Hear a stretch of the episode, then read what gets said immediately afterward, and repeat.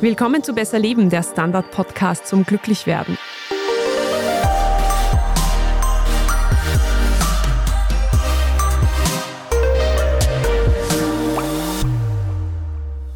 Ich bin Franziska Zeudel. Ich bin Selina Thaler. Und wir haben heute einen Gast bei uns, da waren wir schon ziemlich aufgeregt vorab.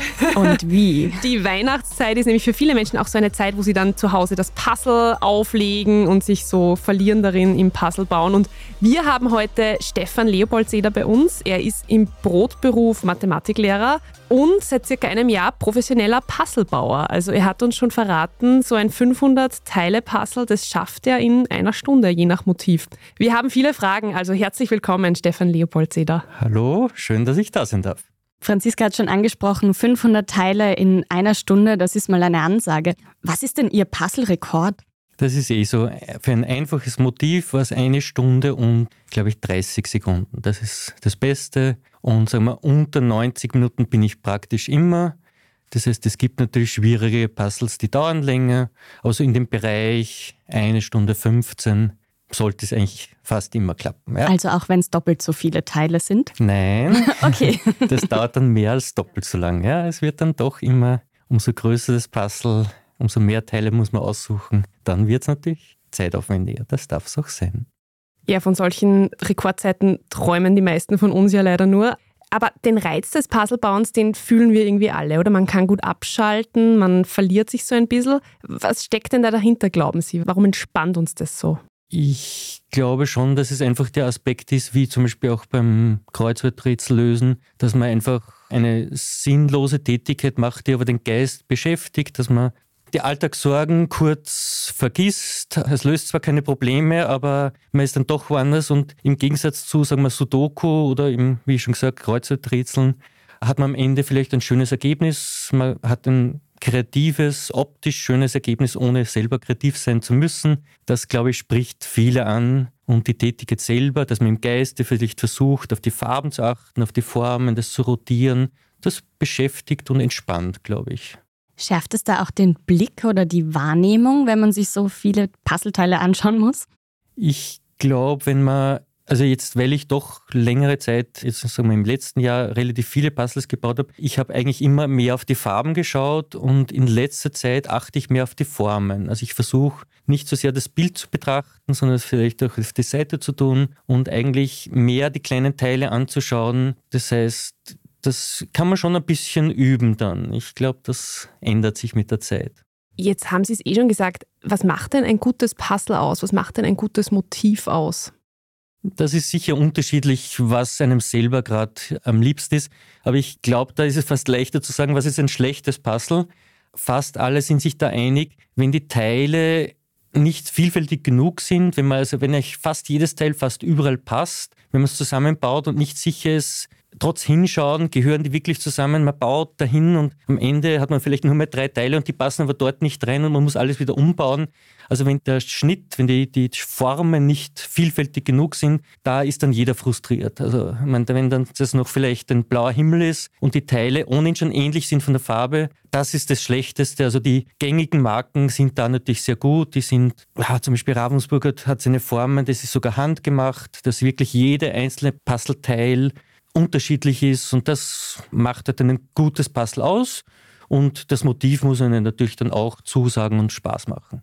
Was heißt denn, dass die Teile unterschiedlich aussehen? Also jetzt, ich glaube, jeder hat so ein klassisches Puzzleteil im Kopf, wenn man jetzt da dran denkt. Meinen Sie das damit, dass die einfach alle ein anderes Motiv haben oder dass die auch nicht so klassisch aussehen wie jetzt ein typisches Puzzleteil? Also die klassischen Puzzles, die man so kennt, die sind ja so rechteckig angeordnet. Mhm. Die haben also im Wesentlichen so ein Rechteck und haben halt dann diese Einbuchtungen und Ausbuchtungen. Und wenn die Ein- und Ausbuchtungen alle gleich sind, dann wird es mühsam. Mhm. Aber es gibt natürlich auch Puzzles, wo auch die Formen unterschiedlich sind, wo die nicht rechteckig angeordnet sind. Also wir würden das vielleicht dann als Random Cut bezeichnen. Ribbon Cut wäre also so dieses regelmäßige Muster. Und wenn dann die Teile wirklich alle unterschiedlich ausschauen, das ist oft bei Holzputzles der Fall, dann wird es noch vielfältiger, wenn man das Teil auch erst rotieren muss und dann ist gleich noch eine Schwierigkeitsstufe mehr. Was war denn das schwierigste Puzzle, das Sie jemals gebaut haben? Also es gibt ja, ich habe vorhin nachgeschaut, auch Puzzles mit 40.000 Teilen und mehr? Ich glaube, 60.000 ist das Größte, das halt regulär hergestellt wird. Haben Sie es schon gebaut? Nein. Ein Weihnachtswunsch? mein größtes war tatsächlich eines, das ich in den 90er Jahren gebaut habe, schon ein bisschen her. Das war ein 5000 Teile Puzzle von Ravensburg, glaube ich, war das. Eine Weltkarte. Das ist auch das einzige Puzzle, das ich je dann aufgeklebt habe. Das hängt bei mir an der Wand. Der Typ bin ich normalerweise nicht, aber das war also eines, das habe ich wirklich nur einmal gebaut und das war optisch schön und das habe ich im Boden gebaut. Es war lang über Wochen hinweg. Damals habe ich meine Zeit nicht gemessen. Das war wirklich nur zum Vergnügen. Und was gefällt Ihnen als Profi denn? Welche Puzzles finden Sie gut? Also ich bin da sehr offen eigentlich. Also es gibt ja klassisch die Fotografien mit Himmel, Seen, Wäldern. Dann gibt es die Grafiken, also so Illustrationen, die heutzutage auch schon gemacht werden, die Illustrationen, um als Puzzle dann zu veröffentlicht werden. Also da überlegen sich schon die Künstler nicht nur, dass es schön ausschaut, sondern dass es auch gut zum Puzzeln ist. Dann gibt es die Kunstbilder, irgendein Gauguin, Monet, Klimt-Bild. Die sind meistens sehr mühsam. Also ich mag eigentlich die Abwechslung. Also ich habe eigentlich von allen gern, also ich bin da sehr offen. Und so 3D-Puzzles oder Escape-Puzzles, es gibt ja da wirklich die jensten Ausfertigungen. Also 3D-Puzzles, glaube ich, habe ich noch nie probiert und reizt mich auch nicht so sehr. Die Escape-Puzzles habe ich schon manche gemacht. Also da baut man und wenn man es gebaut hat, entsteht halt eine Szene, wo dann so Logikrätsel verpackt sind, die mir ja auch sehr viel Spaß machen. Allerdings sind die meistens sehr, sehr hart. Was gibt es sonst noch? Im Holzputzles habe ich schon angedeutet, also Holzpuzzles. Die haben üblicherweise sehr vielfältige Formen. Wenn das zum Beispiel einen Dschungel darstellt, dann kann es sein, dass die Formen ja ein Papagei, Tigerformen, also Tierformen ergeben, was also dann auch zusätzlich interessant ist und natürlich ist auch das Haptische dann, also Holzpuzzles habe ich sehr gerne und dann diese bisschen vielfältigen Formen, aber 3D-Puzzles überraschenderweise nicht. Obwohl mein Beruf ja eigentlich mit Geometrie zu tun hat, aber beim Puzzeln eben nicht. Und dazu, ob Ihr Beruf vielleicht ein Vorteil beim Puzzlebauen ist, kommen wir dann später noch. Ich habe da einen leisen Verdacht. Aber jetzt bauen Sie ja seit einem Jahr wettbewerbsmäßig Puzzles. Wie können wir uns denn so einen Puzzle-Wettbewerb vorstellen? Gut, ich habe erst einen Wettbewerb gemacht und der war in Spanien bei der Weltmeisterschaft. Und gestern war noch ein kleiner Online-Wettbewerb, aber eigentlich bin ich da relativ unerfahren. Ich habe halt einfach meine Zeiten im Vorfeld verglichen, weil es schon im Internet, so über YouTube sehr, sehr viel gibt.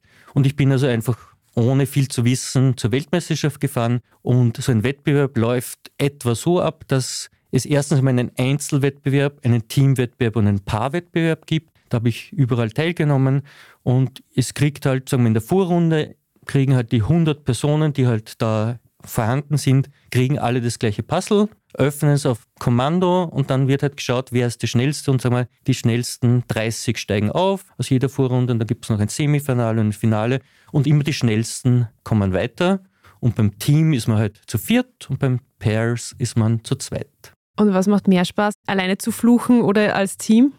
Also alleine rede ich gern mit mir selber. Im Team ist es auch sehr wichtig, miteinander zu reden. Ich finde alles sehr spannend. Also am entspannendsten ist wahrscheinlich das Paar. Man kommt sich nicht so sehr in die Wege, also es sind nicht so viele Hände, die herumgreifen und man hat trotzdem jemanden, wo man sich gegenseitig pushen kann oder auch wieder aufbauen, ein bisschen herumblödeln. Also die Paarmeisterschaft ist wahrscheinlich die entspannteste stelle ich mir belastend vor.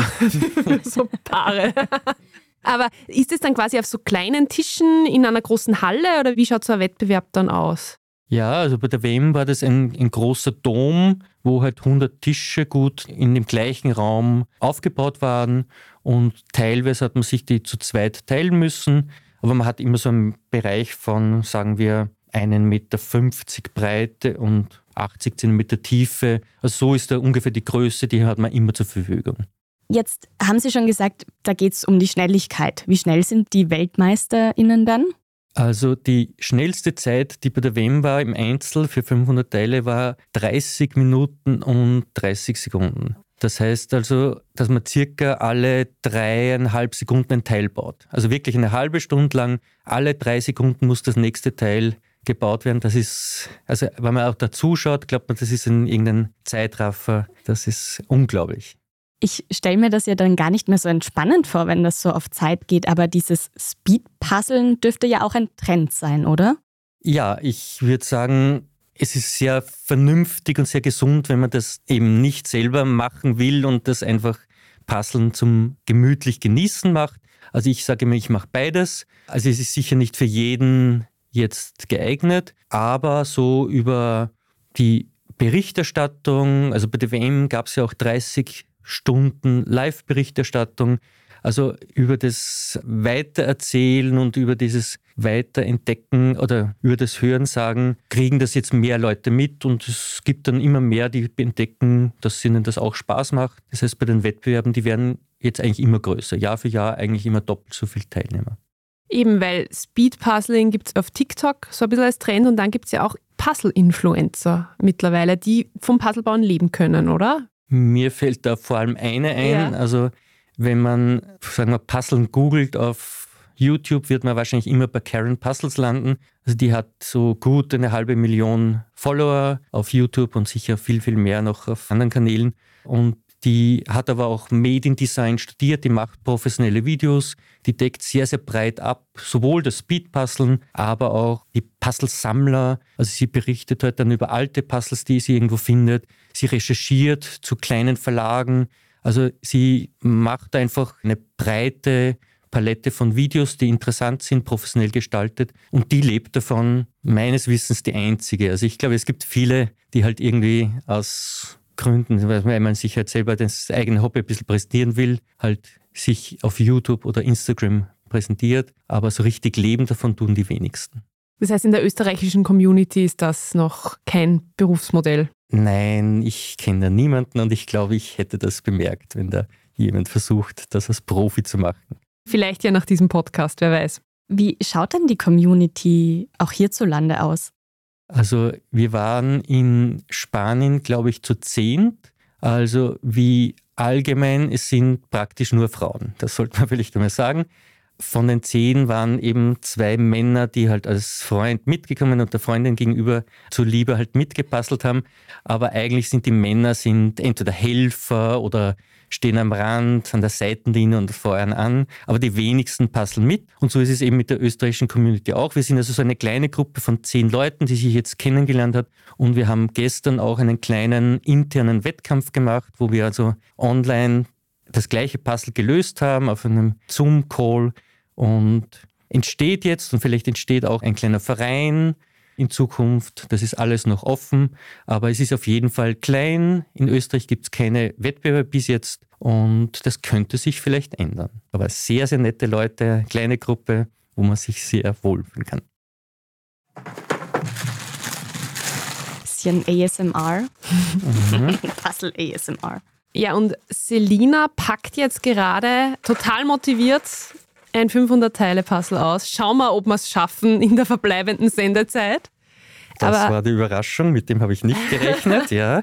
Wir schauen jetzt einfach mal, wie der Profi mit sowas umgeht. Also ich stoppe jetzt die Zeit. Nein. nein, nein, nein. Dazu reicht der Podcast nicht. Also grundsätzlich müsste ich sagen, es ist ein Schmidt-Puzzle, eine sehr gute Qualität und 500 Teile und ein sehr nettes Motiv, also eine Landschaft. Ich würde also jetzt versuchen, in den nächsten, sagen wir, drei Minuten alle Teile umzudrehen. Also ich sortiere nicht groß, eventuell, wenn ich schon dabei bin, vielleicht nehme ich die Randteile doch raus, aber ich würde nicht mit dem Rand zu bauen beginnen. Ah, das ist schon mal die erste oh, spannende ja. Neuigkeit. Mhm. Warum nicht? Weil es dann trotzdem für mich nicht notwendig ist, die Struktur, also den Rand zu kriegen, weil ich weiß ja ungefähr, wie groß ein 500-Teile-Puzzle ist. Das heißt, ich fange lieber mit Teilen an, wie zum Beispiel hier so ein Segelboot mit einem weißen Segel. Die Teile, die dazugehören, werden sicher hervorstechen. Die werde ich mir dann entweder jetzt sofort während dem Umdrehen oder nachher werden mir die ins Auge stechen. Die suche ich mir raus. Danach sehe ich dann einen roten Sessel, ein rotes Boot. Die Teile, die einfach offensichtlich anders sind, die ich sofort sehe, die nehme ich raus und die Randteile sind irgendwie doch zu viele und ich baue sie lieber mit, mit den Teilen. Also wenn das, weiß nicht, der Himmel an den Rand grenzt, dann nehme ich mir natürlich die Randteile auch mit. Aber sie einfach einmal wegzutun, ist eine gute Idee, weil dann einfach doch weniger Teile übrig bleiben. Darum tue ich die Randteile raus. Und zur Erklärung für unsere Zuhörerinnen und Zuhörer, Herr Leopold Seder macht das alles sehr viel schneller, als man es selber ja, macht. Das ist ein Wahnsinn. Wobei das eigentlich meine große Schwäche ist. Also dieses Umdrehen, das dauert bei mir also für 500 Teile fast noch fünf Minuten. Das sollte eigentlich in drei Minuten gehen. Ne? Es gibt Leute, die das wirklich trainieren. Also die wirklich gar das Puzzle gar nicht mehr bauen. Die gehen immer, immer her, nehmen sich ein Puzzle, drehen um, stoppen die Zeit und dann geht es weiter. Nächstes Puzzle, wieder Teile nur umdrehen, wieder in die Schachtel rein. Ja, und das bringt uns eh zum Thema, wie kann man es denn jetzt so ein bisschen lernen und trainieren? Oder ist da schon auch sehr viel Talent, wo man ja vielleicht als Mathematiklehrer so ein bisschen im Vorteil ist mit logischem Denken? Also ich glaube, dass die Mathematiker nicht irgendwie dominieren. Ich habe ja die Theorie, dass Frauen deshalb so gern puzzeln, weil ich im Standard vor kurzem gelesen habe, dass es eine KI gibt, die irgendwie also dieses subjektive Wahrnehmen irgendwie messen wollen. Und Frauen haben angeblich zum großen Teil irgendeine zusätzliche Zäpfchen oder so im Auge, eine vierte Art von Sinnesnerven. Also vielleicht haben Frauen tatsächlich da biologische Vorteile, dass sie die Farben besser wahrnehmen. Also die Farben sind einfach irgendwie interessant. Kann man es lernen oder ist es Talent? Ich glaube, dass es hauptsächlich schon irgendwie ein Talent ist, auch dieses optische Auffassen, dass man einfach Formen, Farben sehr schnell sieht. Es gibt allerdings eine finnische YouTuberin, die besteht darauf, dass das alles Training ist. Also sie ist schnell, sie will nächstes Jahr unter die Top 10 der Welt. Also sie war irgendwie Spitzensportlerin in irgendeinem finnischen Nationalteam und jetzt hat sie Puzzle entdeckt und die sagt, egal wie gut man ist, Training ist alles. Also jeder kann Weltmeister werden. Ich bin da ein bisschen skeptisch. Gibt es denn etwas, was wir alle falsch machen? Das ist die Frage, was man erreichen will. Wenn man Spaß haben will, dann macht man was falsch, wenn es frustrierend wird. Ja? Wenn mhm. man irgendwie die Lust verliert, wenn es zu lange dauert und man kommt nicht weiter, dann hat man vielleicht das falsche Motiv gewählt. Aber grundsätzlich kann man Puzzeln auf so viele Arten machen. Solange man Spaß dran hat, hat man sicher nichts falsch gemacht. Was ist denn das perfekte Setup? Das spielt ja wahrscheinlich auch eine wichtige Rolle, besonders dann, wenn man es möglichst schnell erledigt haben will. Also es gibt viele, die irgendwelche so Puzzlematten haben, damit sie das Puzzle dann wieder einrollen können oder auch wenn sie Haustüre haben, dass sie es halt schnell wieder wegpacken können. Ich habe da so eine Styroporplatte, die ich dann einfach mitsamt dem Puzzle vielleicht auf den Boden stellen kann, wenn ich meinen Tisch wieder brauche. Aber ich würde schon raten, einen großen Tisch zu nehmen, also am Boden puzzeln, so wie ich es bei meinem 5000 Teile Puzzle gemacht habe, empfehle ich nur ganz jungen Leuten, weil das geht einfach auf den Rücken und das ist schon sehr belastend. Also ein schöner, schöner großer Bereich, dann ein Tageslicht ist gut, also gute Beleuchtung, denn oft sind ja da kleine Farbnuancen, die einen Unterschied machen und da hilft eine gute Beleuchtung. Vielleicht ein kurzes Update. Es sind alle Puzzleteile aufgedeckt und es gibt einen Haufen mit Randteilen und ich glaube, es wird jetzt schon sehr konkret. Ich glaube, ich werde mit dem Himmel beginnen. Man muss aber dazu sagen, der ist klein und zart. Also der könnte sich während dem Podcast vielleicht ausgehen. Mhm. Das heißt, Sie sortieren sich jetzt da alle Teile zusammen, wo Sie meinen, die gehören zum Himmel. Ja, ich habe zusätzlich jetzt auch noch ein paar rosa Gebäude. Also alles, was mir jetzt irgendwie schön auffällt, das nehme ich mir raus. Mhm. Genau. Weil ich mache das auch immer so, dass ich dann die Puzzleteile nach Farben in Schälchen sortiere und mir denke so, ich hatte das zuletzt, war so ein New York Skyline, dann war es so, aha, das ist ungefähr das Hochhaus und das ist das Hochhaus. Ist das zielführend, das so zu machen?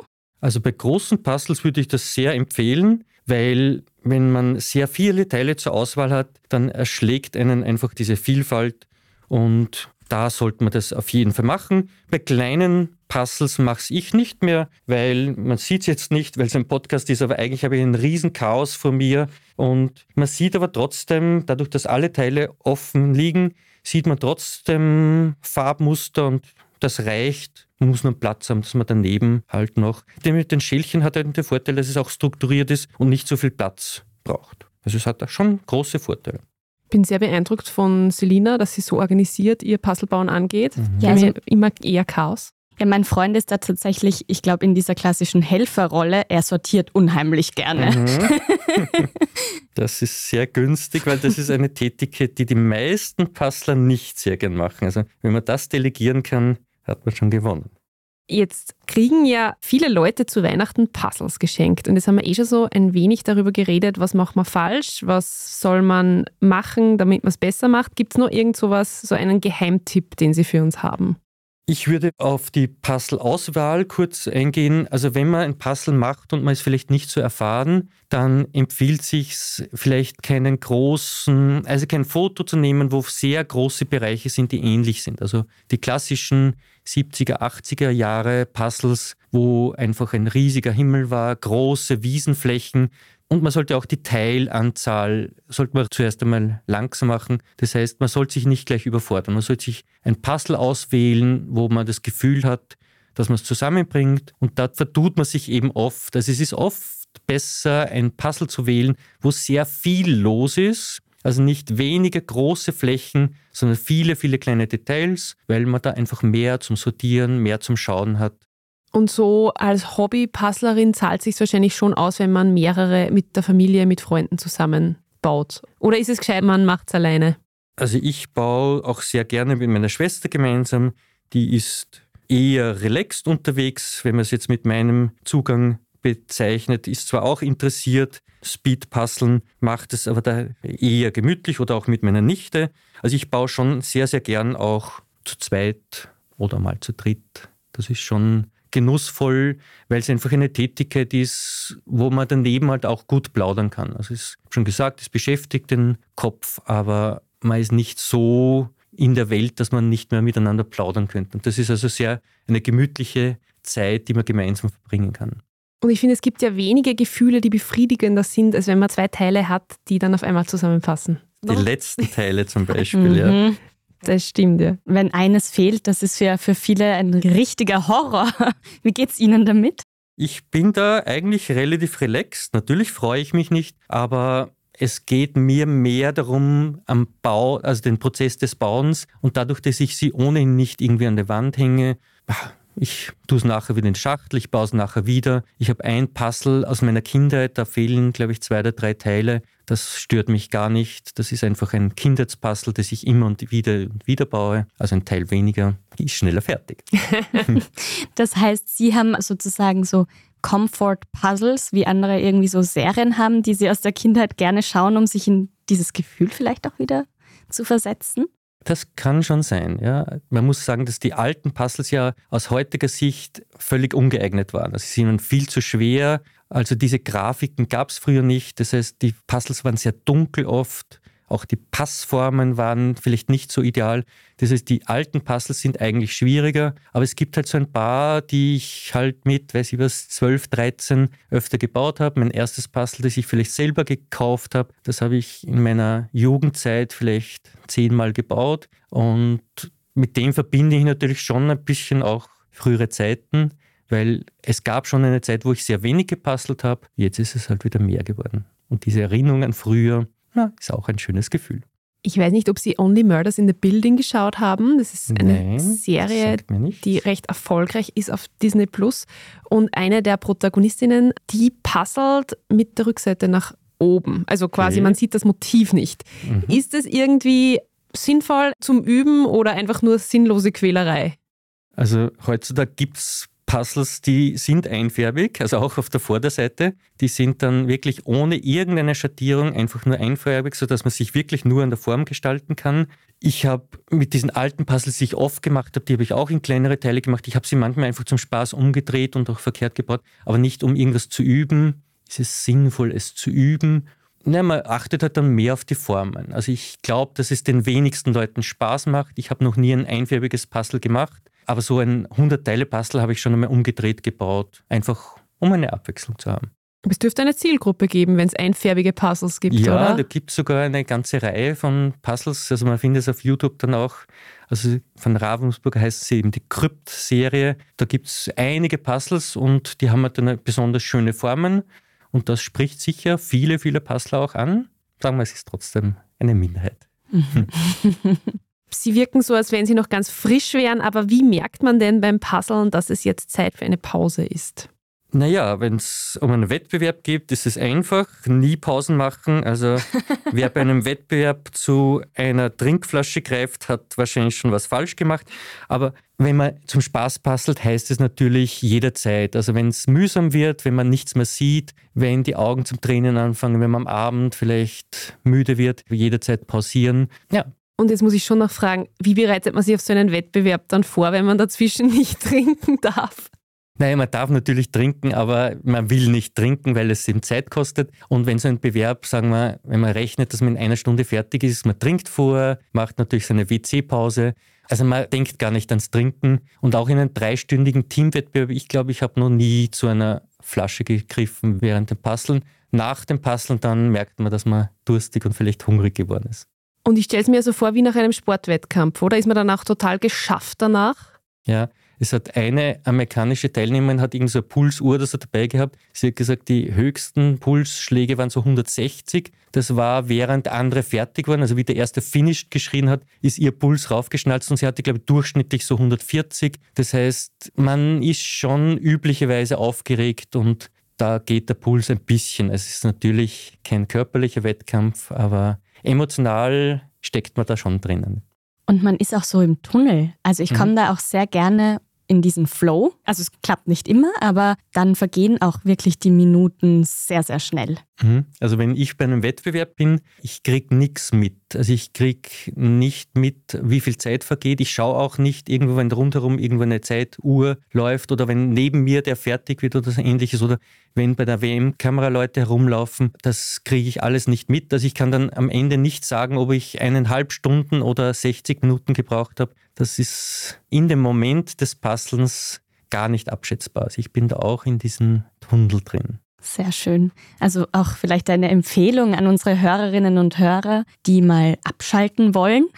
Ja. vielleicht nicht gleich das frustrierendste Puzzle nehmen mit 10.000 Teilen, aber etwas, was machbar ist für den Einstieg und dann schauen, ob man so abschalten kann. Und die Welt um sich herum vergisst. Letztes Update noch zum 500-Teile-Puzzle. Also das nimmt schon ordentlich Form an. Dieser lila Abendhimmel, den kann man schon sehr klar erkennen.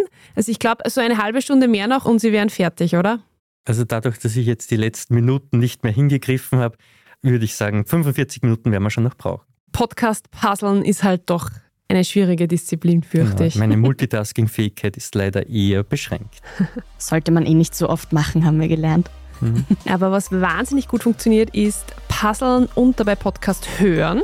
Das ja. funktioniert sehr gut, kann ich nur empfehlen. Herr Leopold Seder, vielen Dank für Ihren Besuch bei uns im Studio. Danke nochmal, dass ich hier sein darf. Danke fürs gemacht. Puzzeln. Damit ihr unsere Folgen natürlich nicht verpasst beim Puzzeln, könnt ihr uns gerne abonnieren und ihr könnt uns auch gerne Feedback schreiben. Vielleicht habt ihr auch Anekdoten über eure Puzzle-Erfahrungen und Erfolgserlebnisse oder ein Scheitern vielleicht auch. Und gerne könnt ihr uns auch Themenvorschläge schicken an besserleben.derstandard.at. Wir freuen uns auch über 5-Sterne-Bewertungen und wenn ihr uns weiterempfehlt. Das war Besser Leben, der Standard-Podcast zum Glücklichwerden. Ich bin Selina Thaler. Ich bin Franziska Zeudel. Und diese Folge wurde produziert von Antonia Raut und Christoph Neuwirth. Baba. Ciao.